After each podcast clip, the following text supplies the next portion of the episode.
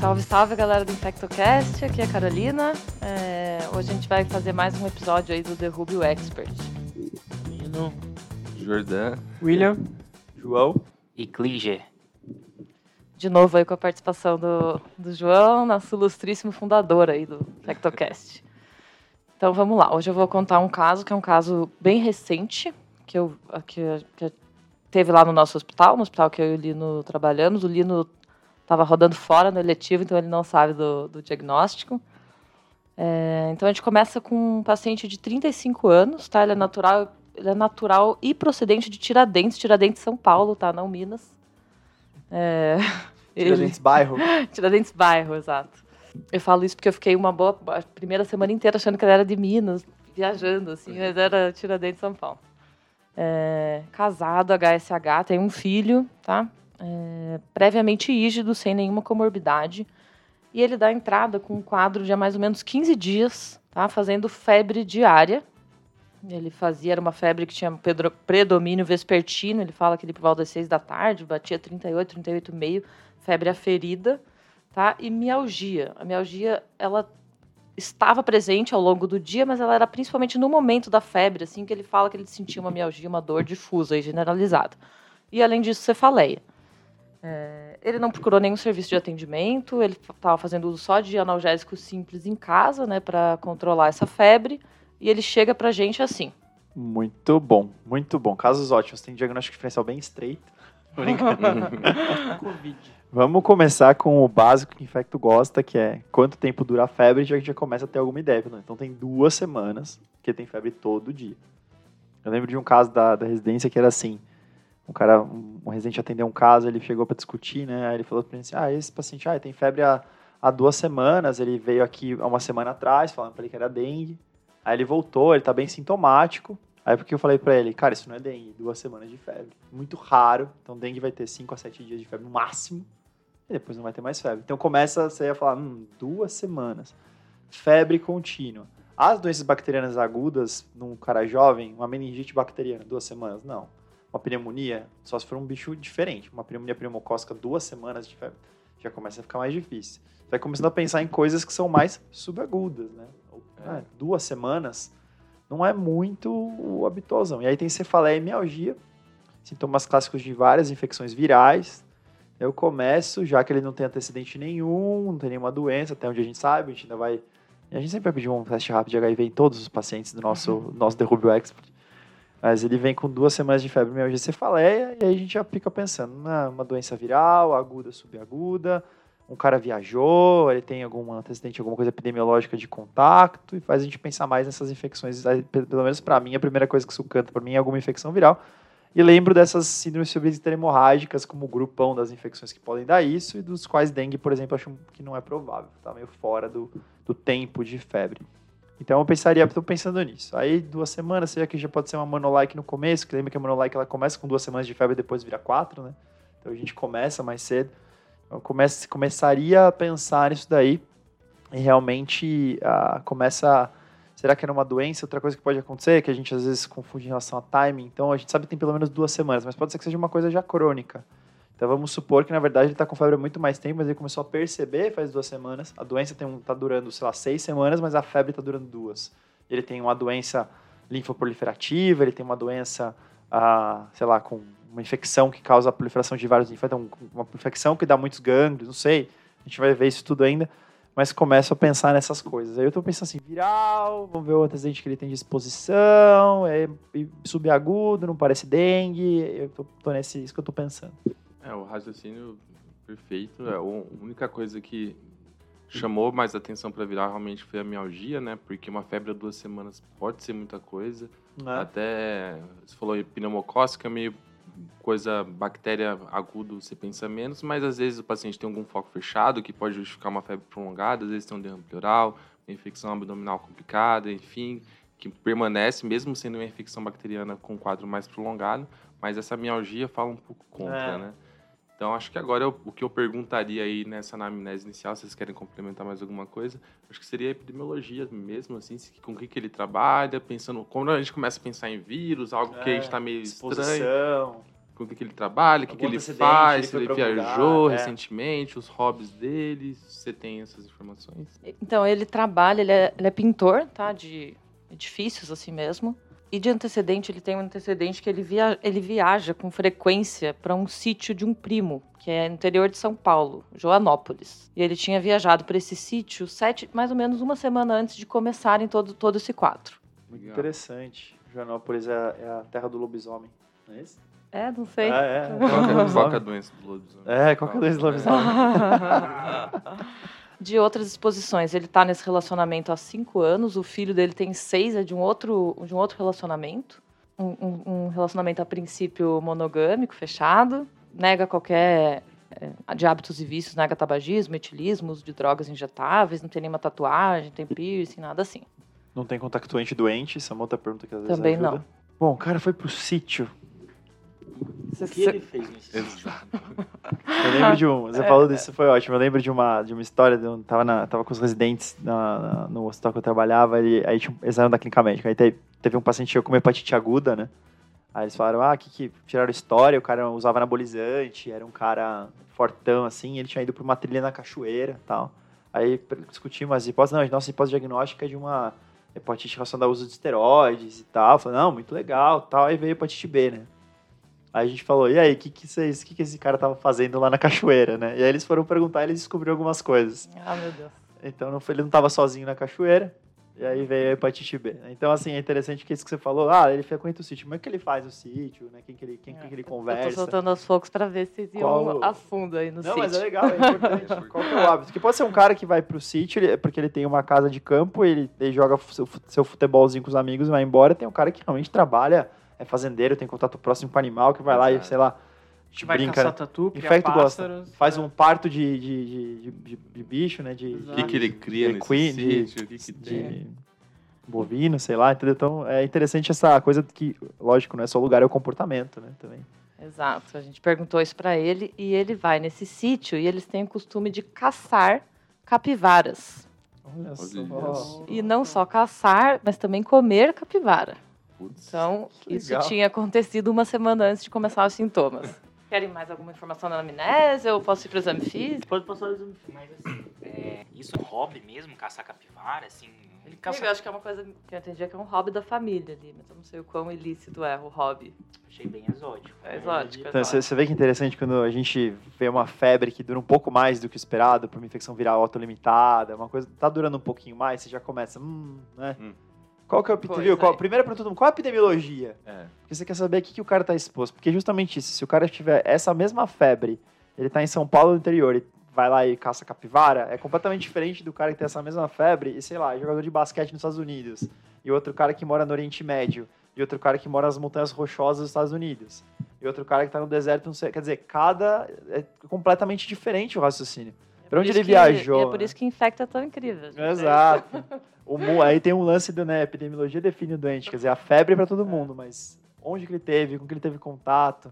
Ele é veterinário, sabe aquelas coisas, ele trabalha com isso, ele tem uma lesão de pele, ele tem, sei lá, ele tem um contactuante doente, fulano de tal que trabalha comigo está com X coisa. Já vi, eu lembro de um, é muito engraçado, né? Eu lembro de um caso que quando eu passei no estágio do Emílio Ribas, uma paciente estava numa viagem para a Amazônia, toda, é, quatro amigos, os quatro ela, ela era a quarta, né? Os três estavam com malária e ela internou com febre. Aí o pessoal assim, então, e aí ela internou no hospital, que era um hospital cirúrgico, não tinha nada a ver com. com... E, e assim, falaram, não, você tá com pedra na vesícula, vou operar tua vesícula. Você não pergunta. E ela pra- com placa etopênica, e aí fazendo febre todo dia. ela- E ela chegou a falar, gente, todo mundo que tava comigo tá com malária. Será que eu não tô com malária também? Sim. E ela acabou, tava, ela tava com Vivax, foi pro, pro, pro Emílio Rivas e foi se tratar lá. Então, é, é- é- assim, são coisas, às vezes é uma pergunta super simples, cara que Sim. você mata ali um diagnóstico, tem, pega um caso super, super interessante. Aí todo mundo falou capivara, aí todo mundo quer saber da pele, aí todo mundo quer saber de carrapato. Então, nós estamos indo para uma direção que, que é, é interessante, mas vamos, a gente vai falar um pouco sobre isso também, porque a prática não é tão clara algumas coisas às vezes, né? Então, você, mas vamos lá, e aí? Um detalhe, caçar capivara é ilegal, tá? Acabei de É, checar legal. aqui. Então, Isso não caçem capivara. Certo. Então, no, no exame físico, é, ele não tinha nenhuma lesão de pele evidente quando ele internou. Isso é um Tá. detalhe super importante, porque a gente tem que ficar muito atento para isso, né? Isso é. Então, de realmente descobrir todo o paciente, procurar ativamente, né? Não tinha nenhuma lesão de, em alvo, nada assim, nenhuma evidência também de alguma picada ou algo assim, e nem perguntando para ele se ele tinha visto, né, carrapato, alguma coisa assim, ele também não, não sabia dizer. É, no exame físico chamava atenção alguns linfonodos, mas pequenos, assim, em torno de 2 centímetros axilares, cervicais e inguinais, é, todos com características benignas, assim, inflamatórias, móveis, dolorosos na palpação, não aderidos, fibroelásticos. É, tinha uma hepatosplenomegalia, tá? Um fígado palpável cerca de 4 centímetros, o baço não era palpável, mas o, o traube era ocupado, e no exame de imagem depois é, isso se, se confirmou. se confirmou. Exato. Legal que você. Vou parar você um minuto, porque assim, na, a, às vezes, é, na prática, e aí que faz a diferença, né? Esse cara chega com febre e ele tem esse desenho epidemiológico. Ele não tem uma coisa típica da doença, de uma doença que você está pensando. Então, você está pensando em algum tipo de rickettsiose, alguma coisa nesse sentido, não se esqueça de que as lesões podem ser mais tardias e o paciente pode chocar, chegar ultra grave, sem lesão nenhuma de pele e morrer disso, né? Então, é, a, todos os nossos manuais do Ministério e companhia vão falar para você ter um baixo limiar para entrar com tratamento. Então, se ele falou para você caça de capivara, carrapato, não sei o que, e uma febre, e mesmo que você não tenha encontrado uma lesão típica, você não tenha certeza, você já poderia atacar no tratamento. Até então, começa é. até saber o que está acontecendo. E já aconteceu comigo de começar o tratamento, a hora que você investiga, não, tudo bem, não era. Mas o problema é que é uma doença que é maculosa, enfim, alguma outra rickettsiose, alto risco de isso progredir rapidamente e causar a morte. Então a gente tem que ter uma tendência assim de ser meio baixo limiar, mesmo que tenha uma dúvida. É, porque até os estudos mostram isso, né? Que o paciente que não tem essas lesões clássicas, né, não tem lesão de pele, a mortalidade é maior, acho que justamente por isso, porque uhum. atrasa o diagnóstico, né? A pessoa não pensa porque não tem ali o, o classicão e daí evolui para complicação. Exato, e tem tanto, às vezes tem tanto bicho que ela ficou séptica antes das lesões de pele aparecer, que geralmente é uma coisa característica de, um, de, uma certa etapa da doença, enfim. Então, assim, ah, tá, você viu, às vezes você tem uma febre nem faz tanto tempo e tem esse antecedente. Talvez já pudesse entrar com doxiclina já, assim, antes de ver qualquer coisa. Ah, no final era uma dengue, tudo bem mas a grande questão é esse antecedente epidemiológico meio forte, assim, que te preocupa. E às vezes, eu só deixando uma coisa, é engraçado que quando você menos espera, porque pode ser um amigo que te liga, você tá viajando, aí fala assim, ah, tô aqui com um paciente que teve uma de carrapato, tá com febre, o que, que você acha? Meu, liberalíssimo. É. Sabe? Porque é muito melhor tomar 10 dias de oxiclina, ter um pouco de fotofobia, um, pouco, um pouco de fotossensibilidade, um pouco de dor no estômago, do que passar por uma suspeita de uma doença tipo rickettsiose grave e não fazer, não ter tratado. Né? Acho que essa é uma, uma grande lição aí pra gente começar a pensar antes até de ir mais pra frente num diagnóstico como esse, né? E aí, Carol? E aí, conta pra gente. E aí, o que vocês querem saber mais? Eu acho que assim, Querem... exame... tinha, não tinha sinal de acometimento articular. Nem a queixa dele não era artralgia, nem no exame físico tinha sinal de artrite. Certo, e nenhum outro sintoma que a gente tenha deixado passar, né? Cefaleia, tosse. Cefaleia ele tinha, mas não tinha nenhum sintoma de vias aéreas superiores ou inferiores. Uns não tinha nenhum sintoma... leves e. É. Ele até tinha um relato de, de, antes da internação, ter feito alguns episódios de diarreia. Ele uhum. falou que estava mais pastosa, cerca de duas evacuações por dia, consistência pastosa, mas quando ele interna, já não estava mais. É, é, garganta, você falou que não tinha nada, né? Não Até pensando em monolike, ele é um paciente que tinha um pouco de linfonodomegalia, mialgia, um quadro aí um pouco arrastado, né? a gente está muito direcionado aqui por conta da capivara. E a gente também, também não pode ficar cego, né? Às vezes o paciente caça o capivara e está com isso. Uma, uma outra coisa, ver, né? nada a ver, mas... Isso é um negócio, tem um bias diagnóstico, chama é, fechamento prematuro, que é isso. É. Ah, isso é, isso é febre maculosa, é. tá? Não, aqui nós estamos falando isso, é.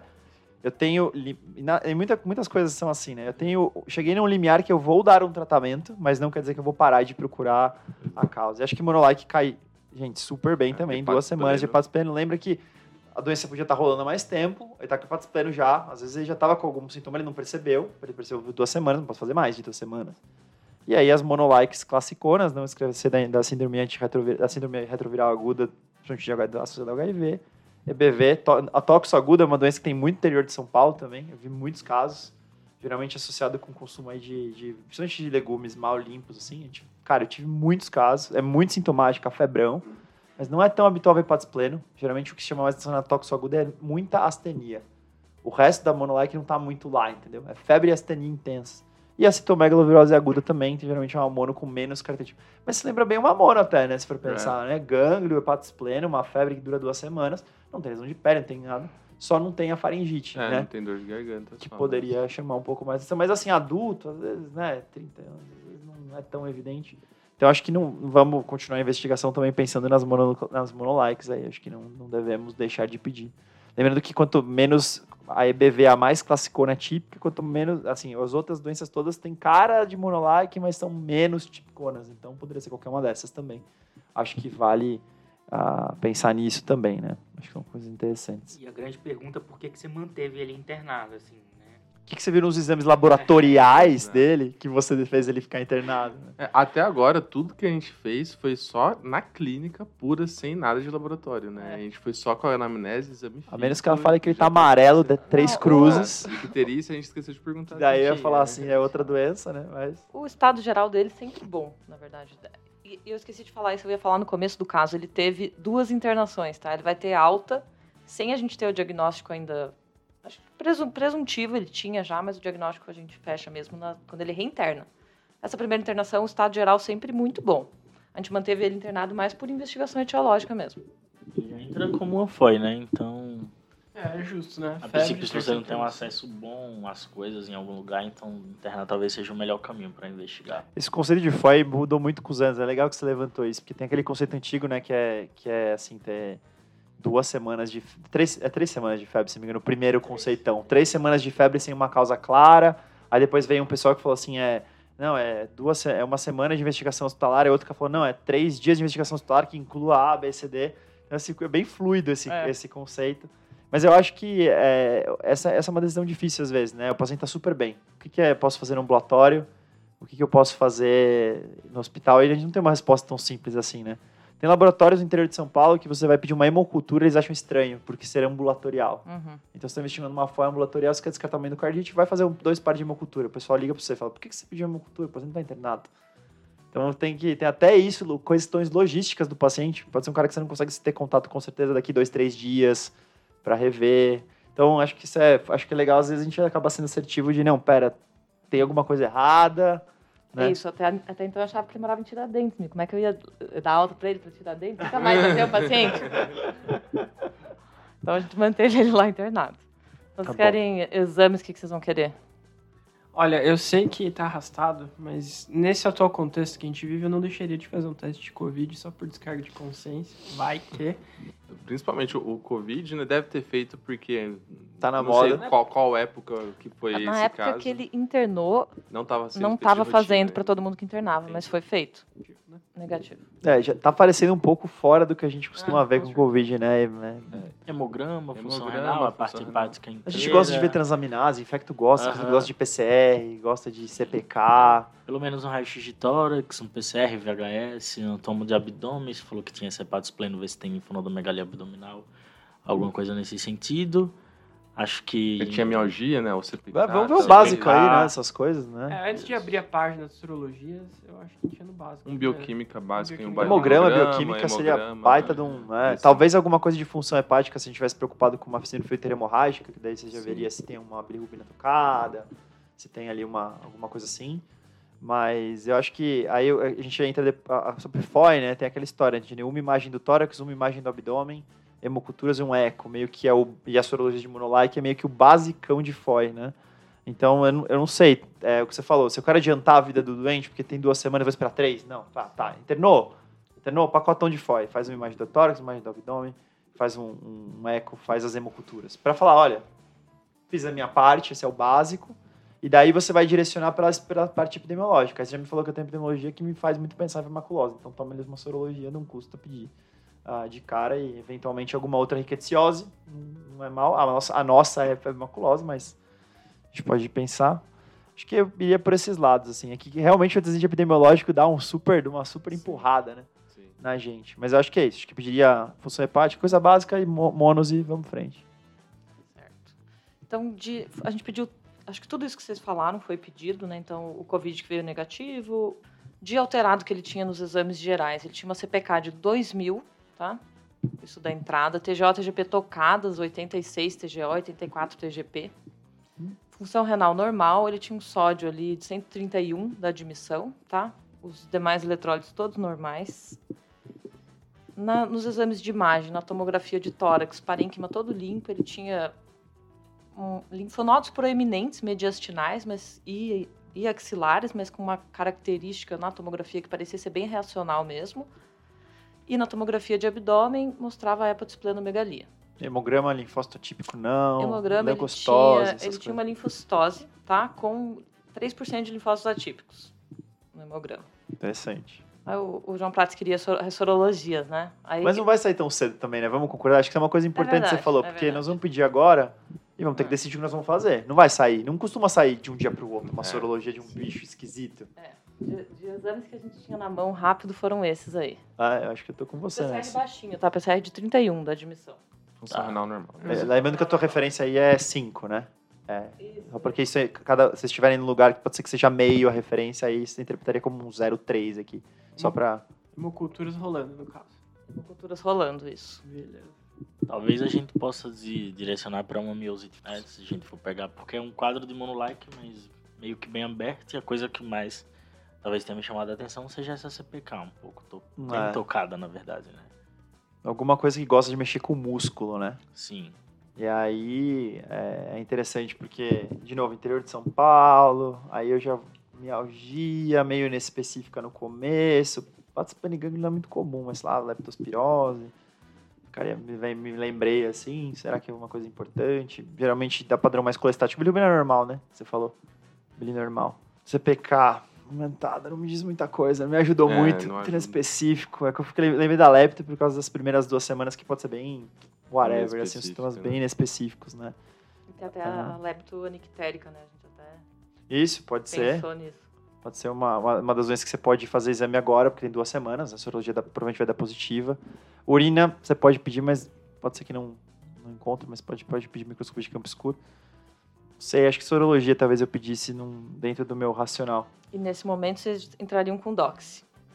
Eu entraria pensando... Entraria porque ele tem sintoma, né? Assim, É, é, só, ele- isso, só isso, assim, isso que o João Essa- falou antes é bem importante. É, tratamento precoce, mas é um paciente que teve sintoma. Se fosse um paciente só com a história de exemplo, foi picado pelo carrapato, mas não tem sintoma nenhum, a gente poderia tratando, às vezes só tá mascarando os sintomas e ele tem a apresentação mais tardia. Mas como ele teve febre, eu teria começado. Duas semanas de febre É. todo dia, né? Valorizando bastante a história dele, né? Com certeza. Também tem pensando que eu começaria e veria essas sorologias e chegaria bem de perto, porque você vê que é um cara que não. Sabe, você tá com medo da, da terceira semana dessa doença, não sei. Uhum. Me incomoda um Ele pouco. Não só caçava capivara, ele comia capivara. Comia Uhum. capivara. E no preparo era Era, era, assim, como é que fala? Mal- capivara. Era um sashimi mal de passado, capivara. Mal passado. Sashimi de capivara é ótimo. É. Poxa, tinha que ser mal não era passado um- ainda. Né? Mas vamos começar essa dox, então. A gente observa 48 horas, vamos ver o que, que acontece, né? É, foi- Gente, eu já tô ansioso pra dar alta pra ele. Ó o Klinger, tigrão do PS, ele já quer chutar o paciente. É, foi isso que a gente fez. A gente começou doxy, né? Pra, pensando aí febre maculosa.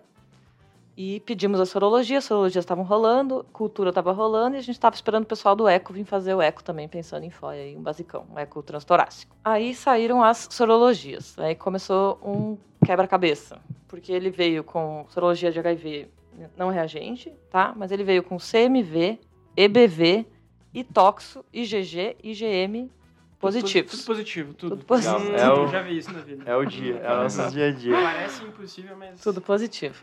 É, raro, mas acontece muito.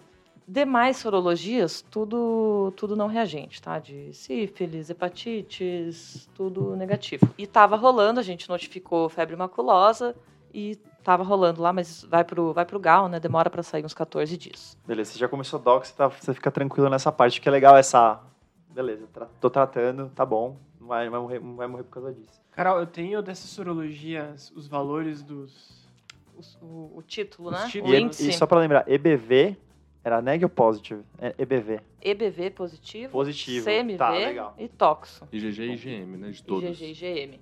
Assim, a primeira coisa que, assim, é mu- muita coincidência uma pessoa pegar as três coisas agora nos últimos três meses pra ter IgM e IgG positivo pra tudo. Então, assim, eu já, já passei por uma situação parecida. A primeira coisa que eu queria saber era o índice, né?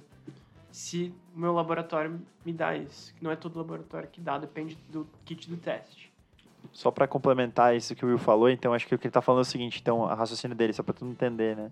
Se tiver um título muito baixo, então você tem um lá, EBV, IGM enorme, 40, 50, e todos os outros é assim, o corte é 1, 2, tá, 2,5, 3, 3,5, 4. A gente frequentemente vê esse tipo de, de situação em... Uma delas é a causa da monolike e as outras é um fraquinho positivo. Em EBV clássico, às vezes, você vê várias positivas com altos títulos, é bem característico do Epstein-Barr mesmo. E uma coisa que a gente nunca deve se esquecer neste caso é que apesar dele ter uma sorologia negativa para HIV, pode ser um HIV agudo, ele pode precisar de um PCR se a gente descartar todo o resto. Então não podemos esquecer disso. Às vezes a gente está pegando ele numa fase de ainda soro negativo e é um diagnóstico importante. Tá, então só para a gente não esquecer. Mas conta para a gente os títulos. Isso. E o, o, título, né, o índice, não sei se todo mundo sabe, mas é o quanto o valor do teu paciente, né, é, é, o valor do teu paciente sobre o controle, né? Então, quanto maior foi o, o valor do, do, teste, né, do teu paciente sobre o controle, né, mais positivo, mais fortemente positivo, mais fidedigno é aquele, aquele exame. Então, os índices foram para toxo, IgM de 35 e IgG de 65, CMV, IgM 2, IgG de 70 e o EBV IgM 99 com IgG de 73. Tá, então o EBV veio altão IgM, foi o mais alto de todos aí, né? Uhum. Bem alto. E Toxo deu uma também, uma né? positividadezinha razoável aí. E o CMV provavelmente é um falso positivo pro CMV aí, dois só de é meio bem pertinho do corte. Geralmente o corte desses lugares é um, é um a três, às vezes alguns laboratórios até consideram é, indeterminado, indeterminado assim, né? Não então, podemos falar que a gente pode ser que a gente tenha um desses caras causando problema aí, os anticorpos inespecíficos produzidos por esse monte de linfócito B aí, tá fazendo a, essa, essa positividade cruzada. Talvez, nesse contexto aí, ainda acho que o BV faça mais sentido do que a TOX pela parte clínica e pela parte epidemiológica aí. É, talvez eu pensasse mais que o EBV é o, é o culpado da coisa toda, né? Paciente bem, obrigado, tranquilo, tudo numa boa, a tudo vida tranquilo. é bela. Fez o eco, o eco normal, tá? Não tinha nenhuma disfunção. E aí, para felicidade do cliente, ele ficou 48 horas a febril e foi de alta. Ah, chegou a ficar febril ainda, que legal. Ficou febril e foi de alta, tá? E aí, como a gente gosta de ficar vendo os pacientes, a gente marcou o quê? Um controle de segurança, uma, uma consulta de segurança, né? Pra ele voltar, até pra gente checar aquelas sorologias que tinham sido pedidas de leptospirose, de febre maculosa, pra gente checar pra ver como é que tava. Aí esse paciente volta, tá? Duas semanas depois. Isso, só lembrando que acho que, assim, a nossa conclusão aqui entre nós que estamos tentando adivinhar aqui o caso, a gente falaria, olha, vamos tratar você sintomaticamente e te acompanhar. Acho que foi a nossa ah, ideia também. Ninguém faria, faria alguma coisa diferente. Acho que por hora não teria feito nada diferente também do que vocês fizeram. E o que eu ia checar no ambulatório no retorno é a sorologia para febre maculosa, né? Que ainda não tinha saído. E ele ia voltar mesmo. em duas semanas, né? Provavelmente Isso. valia muito a pena você repetir as mesmas sorologias em duas semanas. para você ver o que acontecia com os títulos. É, pra... é. Que é uma coisa PCR, que é interessante. Né? PCR TOX, PCR BB, mas são exames caros que também demoram, é lugar que faz. E o cara tá bem, né? Não tá sei bem, se. É. Talvez eu pedisse as sorologias de novo, para ver o que aconteceu com elas duas semanas depois. Talvez pedir um outro método de sorologia para IBV, por exemplo, fazer um anti-VCA, fazer uma coisa diferente para ver se essa positividade se repetiria. É, você não pra... falou pra gente qual foi a sorologia exatamente, né? Porque é, tem métodos. Geralmente é anticapsídeo viral mesmo que eles fazem quando a gente pede. As... Cuidado quando vocês pedirem, vocês escreverem mononucleose, muitos laboratórios vão fazer um negócio chamado monoteste, que é uma pesquisa para anticorpos heterófilos. Uma coisa mais antiga, assim, vamos dizer. A, a, a, ou vão fazer, aí quando você pede geralmente sorologia anti-EBV ou EBV, GMGG, eles fazem anti-capsídeo viral, geralmente. Né? Essa pesquisa de... VCA, é isso é, isso é a sigla para capsídeo viral. Essa pesquisa de anticorpos heterófilos, ela tem uma especificidade um pouco melhor, né? Ela é bem específica, mas ela, a sensibilidade é mais baixa. Uhum. Né? Então talvez fosse bom se viesse positivo para nos ajudar, nos mas ajudar a diferenciar. Mas pode ter anticorpos heterófilos também e outras coisas, né? Esse uhum. é o uhum. problema. E uma coisa que a gente faz para grávida não sei se aqui. Para ele é fazer uma avidez desse, desse toxoplasma. Né? Poderia fazer a avidez de GG. Os dois vieram reagentes para a gente ver como é que tá a avidez de, de GG. Poderia, muito Sim, embora a curva, a curva também ajude, né? Acho que as duas, dá para fazer os dois, tem razão. Sim. A, a curva, eu esqueci de falar, mas antes da alta, a gente repetiu. Acho que foi um, um pouco precoce, mas como ele estava ali internado ainda, a gente repetiu isso com uma diferença de uma semana entre uhum. eles, tá? O que, que a gente observou? O IgM do toxo de 35 foi para 47, o IgG de 65 para 102. Do CMV basicamente não alterou, ficou com aquele IgM que era 2, foi para 1,3. IgG de 70 foi para 62. E do EBV, o IgM era 99, foi para 114. E o IgG de 73 foi para 120. Então não ajudou Não muito, ajudou porque subiu muito, o né? EBV. Acho que a gente continua, continuava achando meio que era cruzado ali com o CMV, que era o IgM muito baixinho. Ficamos ali entre toxo e, e EBV. Os dois, será? Que ele fez mais do que só é, comeu a capivara crua demais e ainda fez alguma besteira, foi pra balada, pegou os dois ao mesmo tempo? Não, é difícil. A gente vai pensar numa coisa só, né? Mas é interessante. não tinham PCR, não chegou a pedir PCR na época, para beber e tox lá no começo, né? Não, ne- nessa, É, nessa teria, teria me ajudado lá, né? O EBV talvez tivesse te ajudado, né? O EBV, acho que o EBV PCR seria o principal, né? É, então, aí na consulta de retorno, né? Com... Uhum. Só um porém, talvez essa desgraça venha positiva. Esse cara tem gêmeo pra caramba, toma cuidado, né? Eu tô ficando até começando a ficar preocupado com essas sorologias. Mas e aí, vamos lá. Então, ele volta duas semanas depois no ambulatório, que a princípio era para ser só uma consulta de segurança, né? Só que ele volta com um achado em exame físico novo. Ele volta em cadeira de rodas, tá? Bem consumido, assim, tinha perdido uns 10 quilos desde que começou o quadro. E ele volta com uma miopatia proximal. Ele volta com uma fraqueza importante em, em musculatura proximal, aqui de membros superiores e membro- membros inferiores. Ele fala que desde que teve alta, ele voltou a fazer febre diária. E ele, ele falava que só controlava com dipirona essa febre. É, a fraqueza começou a princípio, era mais aqui em coxas, proximal, tá? E depois começou também em braços. No exame físico, ele tinha até uma força grau 5, mas que ele não sustentava, assim, era fati- fati- fadigável. Não conseguia manter membros, braços elevados por 5 segundos reflexos do, do resto do exame neurológico, não tinha nenhum sinal focal, é, pares cranianos sem nenhuma alteração de mímica facial, nada. É, reflexos todos preservados também, tá? E realmente a força era uma coisa que chamava atenção de, de, de ser uma miopatia proximal. E não tinha nenhum outro achado no exame físico.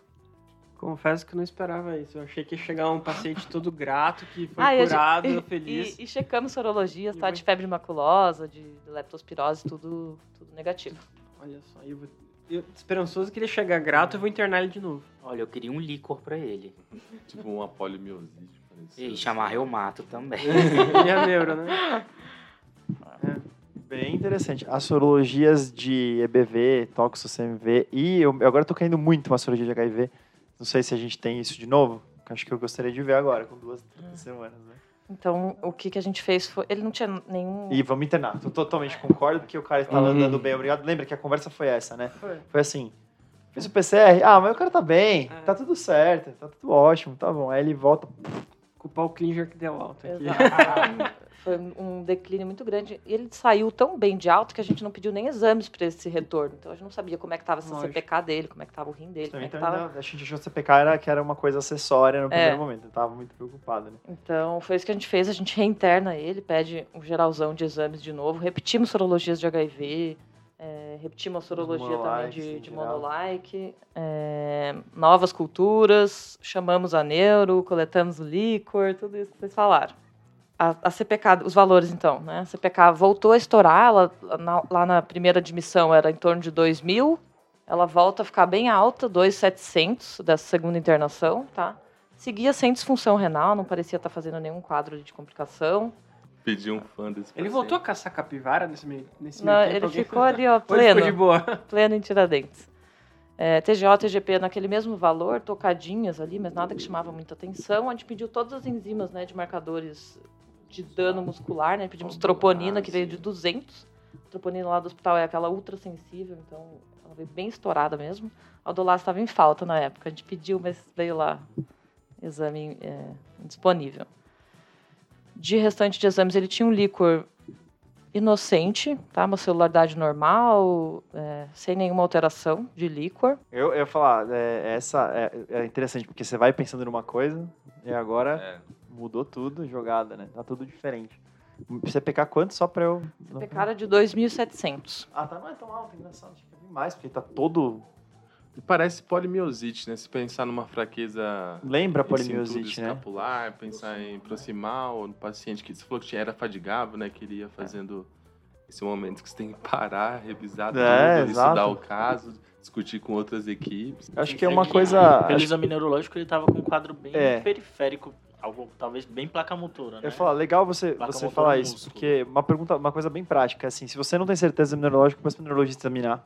Isso. E ele vai falar pra você, cara, nervo não tem nada, isso é tudo muscular. é pro- é- ele pode falar isso pra você, né? A outra coisa que, e é isso que você falou é interessante, né? Então, como é que eu diferencio junção neuromuscular de, de músculo puramente, geralmente rosto, face, que são os os músculos mais discretos, né? Então, quando é, é- é uma doença clássica lá, é... Nossa, fugiu o nome. Miastenia graves, pega muito rosto, porque é de junção. Diplopia, né? Ele não tinha nenhuma alteração de mímica Então, aí, facial, na verdade, ele tinha nada. muita mialgia e fraqueza muscular. é, então, era assim, basicamente na- nas cinturas e proximal. Essa é a, a discussão, né? Rosto não, então...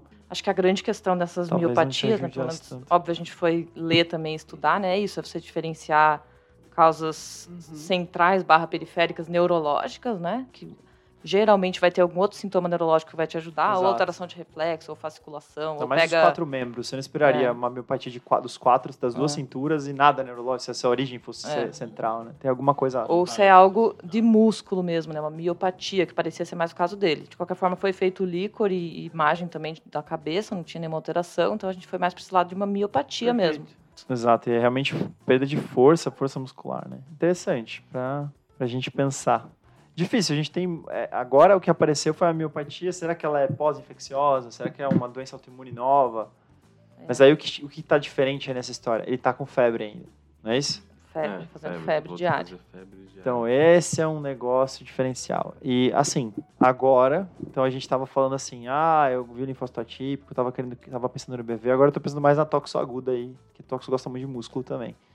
Então, não sei se será que é culpa da toxo aguda. Então, agora, vamos pedir aquele PCR, porque... Dá meu PC. Não, vamos pedir aquele PCR de EBV e de tox, porque talvez seja uma coisa pra gente, né... Lembra que a gente tem um diagnóstico clínico de disso daí. A miopatia pode ser uma complicação daquele diagnóstico que a gente tinha antes, ou pode ser uma coisa diferente. Polimiosite, vai pedir marcadores de, de lesão muscular, enfim, né? Então, Não. talvez uma ressonância muscular. Vai que tem. Acho que é bom se a gente for falar coisa. assim de uma maneira breve, assim, se a gente está pensando em miosite infecciosa, a clássica miosite associada com febre e tudo mais é mios- piomiosite tropical por Staphylo aureus, não é isso, que- não é esse quadro.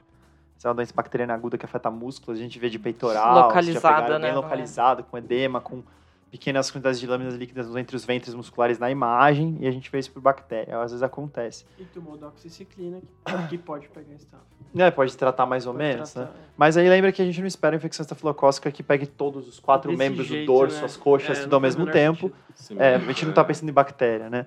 Aí a gente tem secundariamente miopatias associadas às infecções virais aí, como a gente está falando. Então, é vírus, é bactéria e está fazendo mal para o músculo. Influenza é uma doença classicamente associada a muita miopatia. A gente viu muita miopatia na febre amarela, que não é muito o que está acontecendo com ele. Tem muita miopatia no chikungunya, teve até discussões de, miopatias super prolongadas, febres e um monte de coisa. Polimiosite-like pós-chikungunya durante a, a, o surto que a gente teve.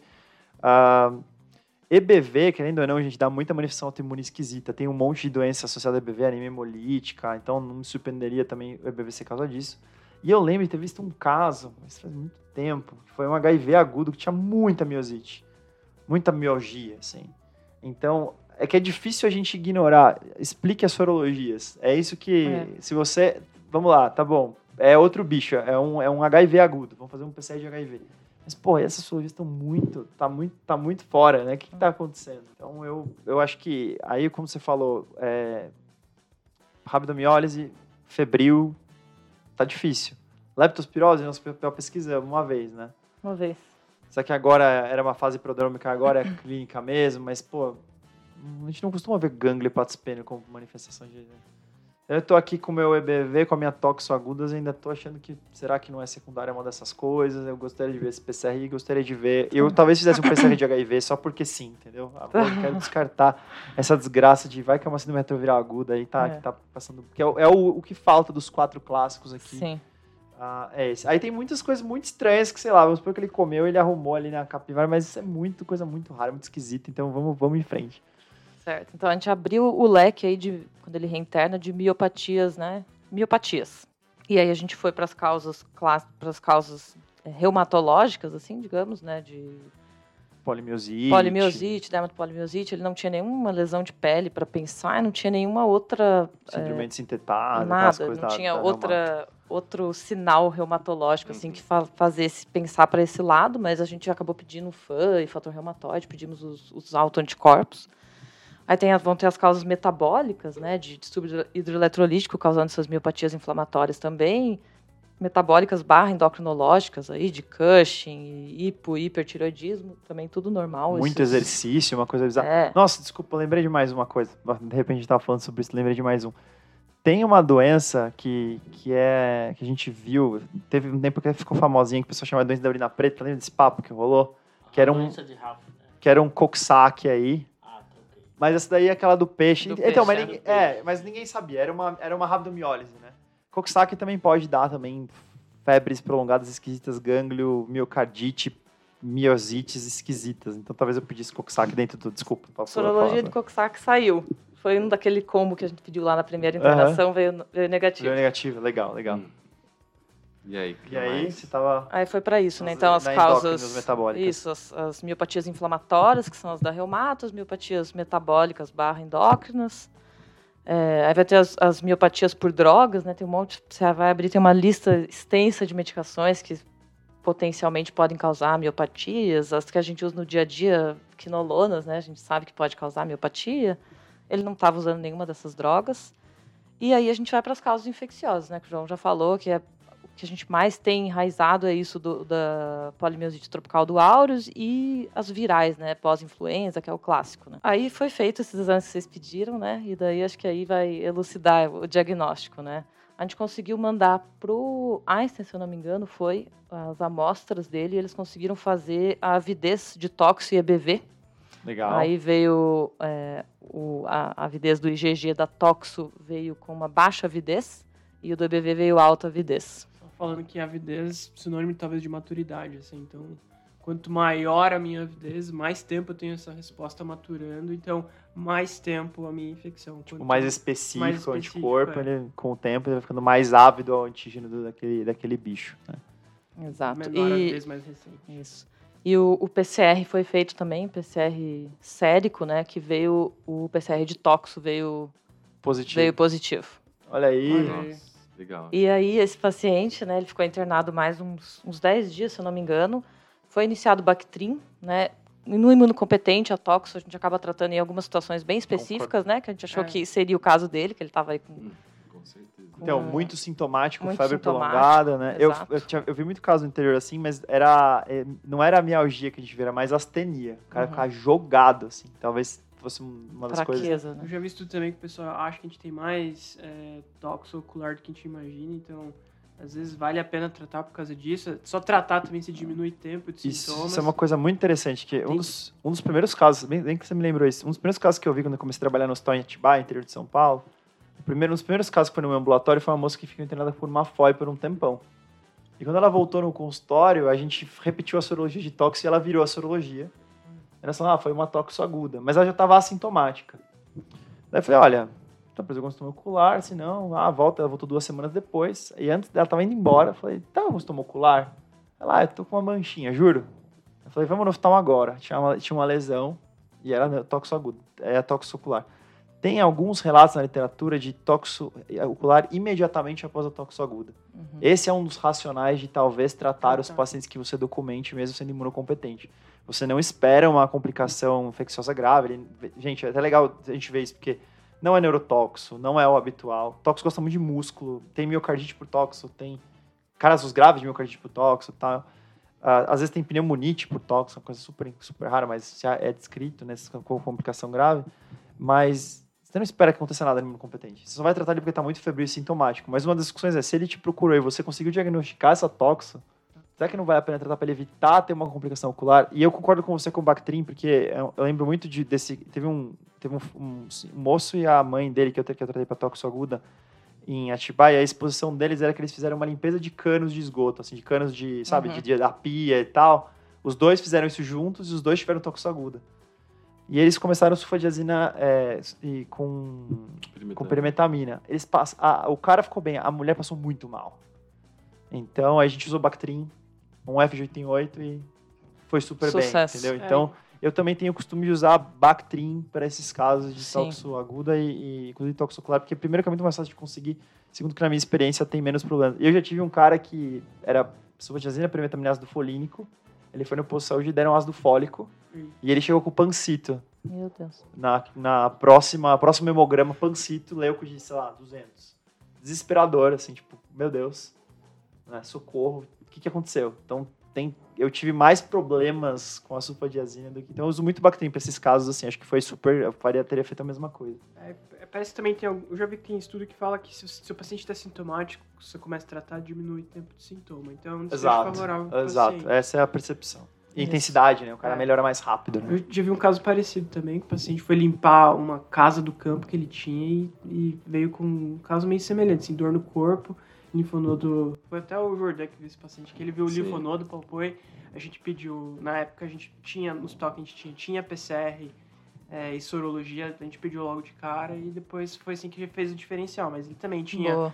Tinha essas sorologias cruzadas, assim, tinha, era tudo positivo, IgM, IgG pra... Que a gente vê nessas CMV, doenças com EBV, uma proliferação de linfócito B muito grande, com anticorpo anormal e tal, é bem curioso. Cê- cê- infectos, no final né? das contas, você acabou achando que ele comeu o toxo ali mesmo? Que Eu- foi uma é. alta carga? Porque, nossa, Eu acho que que sim. intenso isso, Nossa, né? E essa eu epidemiologia... E aí eu fui revisar os casos de, to de miosite por toxo em imunocompetente.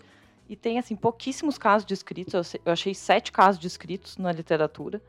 E todos eles, todos não, mas assim, a grande maioria tinha alguma exposição, assim, aguda, assim, que você Grande, via. né? É, ela trabalhava Será que o cozinhando... inicial não foi muito grande? Porque, gente, É. pensa assim, o cara é imunocompetente, ele tá com PCR positivo no sangue de toxo. Quatro semanas, seis semanas depois. Caraca, meu, tem toxo pra caramba. É. E, e todos cara... os casos, além de ter essa exposição aguda, ou de ter caçado alguma coisa, ou cozinhava não sei o quê, ou foi pra fazenda tal. E todos também fizeram avidez, e todos com evidência de ser uma toxo aguda mesmo. Com avidez baixa, Interessante. muitos, muitos biopsiando o músculo, né, e vendo o cisto ali da, da toxo, vários, vários foram para biópsia mesmo, né, porque para elucidar Era o diagnóstico, às vezes, que, é. às vezes você fica tão. A biópsia, nesse caso de mio, miopatia, você acaba resguardando ela só para aqueles casos que você não tá clara a etiologia, né? A gente não abre mão dela daí para nesses casos que você não conseguiu chegar no diagnóstico antes disso. É, Mas que legal, E- doença típica mas, e comum, aí? mas com mas, apresentação mas não atípica. terminou ainda. ó. E você quer dar alta agora, Clíndia? Começou a bactria em alta. Não, agora não. Agora quer o quê? Agora eu vou observar ele, eu vou ver se ele vai melhorar, vai retornar força. Então, lendo aí essas revisões de literatura, Talvez a gente via um pouco, a gente né? via bastante essa associação da miosite por toxo, fazendo junto também é, miocardite e a, a corioretinite. Né? Então, esse paciente, mesmo não tendo nenhum sintoma ocular, a gente fez fundo de olho, ele já tinha lá da primeira internação, a gente repetiu na segunda internação, também não tinha nada, tá? mas ele veio com essa tropa de 200, né? não tinha nenhuma alteração é, no eletro, que podia ser só um marcador de injúria muscular, de um eco, fato, tá né? Mas com essa toxo aí é aguda, a gente acabou fazendo um eco, e no eco a gente viu uma perda de função é, importante ventricular. Ele tinha o eco da primeira internação, uma fração de ação de, 40, de 64. Ele repete esse eco e vem uma fração de ação de 41, tá? Com uma disfunção de VE importante. Olha que interessante, uma miocardite. A gente tava até Sim. comentando. Isso, aí ele até faz a ressonância que corrobora, né, que tinha ali uma, uma miocardite. Nesse contexto, a gente... Alguns dos trabalhos, eles relatam isso, de que essa toxo aguda, ela teria meio que duas fases, né? Então, uma fase bem aguda mesmo, que é uma fase que é o, o, o protozoário mesmo, né, causando a, a lesão, que daí nessa fase talvez valeria muito a pena o antiparasitário, que ele teria efeito em melhorar o desfecho, mas muitos trabalhos associam corticoide nesse momento, talvez um pouco mais tardio, né, que já é uma fase Com mais certeza. de É, mas eu acho que daria, independente de ter lido É. esse paper, ia falar que, Que nossa, é um- corticoide vai muito que bem. seria uma fase que talvez o antiparasitário nem, nem tivesse tanta ação, mas que por estar nesse momento aí de tempestade inflamatória, que o corticoide daria uma segurada, né? Então foi isso que a gente fez, porque a gente fez o Bactrim, ele usou ali 5, 7 dias sem melhora nenhuma, mantendo a miopatia. Aí a gente começou e o fato de ter a miocardite junto também, a gente corroborou aí pra gente começar, a gente começou pré de 60 e ele melhorou super bem com o corticoide, ele respondeu bem. é, chegou a biopsiar músculo. A gente fez a biópsia de músculo, mas ainda não tem o resultado. Vocês estão doidos pra ver o Hum, cisto. vai ver um tá cisto doido de pra ver. tox. Tô doida pra ver. Eu ia falar que assim, que na minha experiência, qualquer miopatia, cara, como responde bem a corticoide? Todas elas. É, né? Até a do cara que fez muito exercício. muito interessante como a resposta Mas é, corticoide mas é uma coisa que na literatura a gente não, não, não tem esse embasamento, né? De, de falar dar o corticoide. É bem polêmico, né? Na, na- Mas acho que eu daria o Bactrim sem a menor dúvida. né? É. Tem, cara, precisa de toxo no sangue. There's É, a lot of é. toxo in this guy. Né? A sensação que dá é que tem muita toxo. Não é impressionante como... a- Parece que tem muita toxoplasmose. Mas me chamou atenção, pô, EBV tem um GG, um GM super, super alto, né? Alto, né? Bem Fez, fez curioso. PCR do EBV também. Do EBV também, E veio negativo. negativo. É, mas também agora, quatro semanas, né? Sim. É interessante, né? Será que não rolou alguma interação aí? E muito interessante. Capivara é uma- muito doida, vo- né? Vocês que fizeram essa revisão de literatura, é essa apresentação da miosite por tóxico de ser simétrica em, em cintura escapular, cintura. Então, eu fui revisar porque, porque isso, isso? mim, na minha cabeça, era uma coisa bem das miopatias inflamatórias. Sim, só, que bem você, curioso essa. só que você vai ler as miopatias infecciosas, é esse padrão. de- e todos os casos que eu achei da toxo era isso, era miopatia simétrica Proximal. proximal. Todos assim. Nossa, muito legal esse caso, cara. Muito interessante, Aprendi hein? bastante. Você viu alguma coisa sobre capivara e toxoplasmose? Ah, então, eu não vi sobre capivara especificamente, mas tem um artigo que é até do Não, IDSA o que é. alimento, carne, né? É. Carne crua. Assim. É, e tem um artigo do IDSA que é assim, é, Deer Hunters, beware of toxoplasmosis. Que teve um surto no Canadá Olha de, de caçadores aí, de, É sim, deer, isso aí. Isso aí. de, de veados e vários desenvolveram toxo aguda. Então a caça, essa ingesta, você acaba ingerindo os cistos né, das carnes ou então o trofozoíta de vegetais, de água contaminada, né? Mas aí essa carne está muito associada a isso, né? A pessoas que manipulam, então açougueiro, caçador, vai ter essa, essa, essa parte ocupacional epidemiológica acaba sendo super importante. Mas eu acho que a lição maior desse caso é não caça capivara, né? Não Nem as coma, nem as nem coma. as coma, vá. Muito bom, Carol. Caso Parabéns, excepcional. Depois você E pela vai. Depois você conta pra gente, ó, veio um monte de cisto, mó da hora, vamos publicar. Isso aí. Bom demais. Valeu.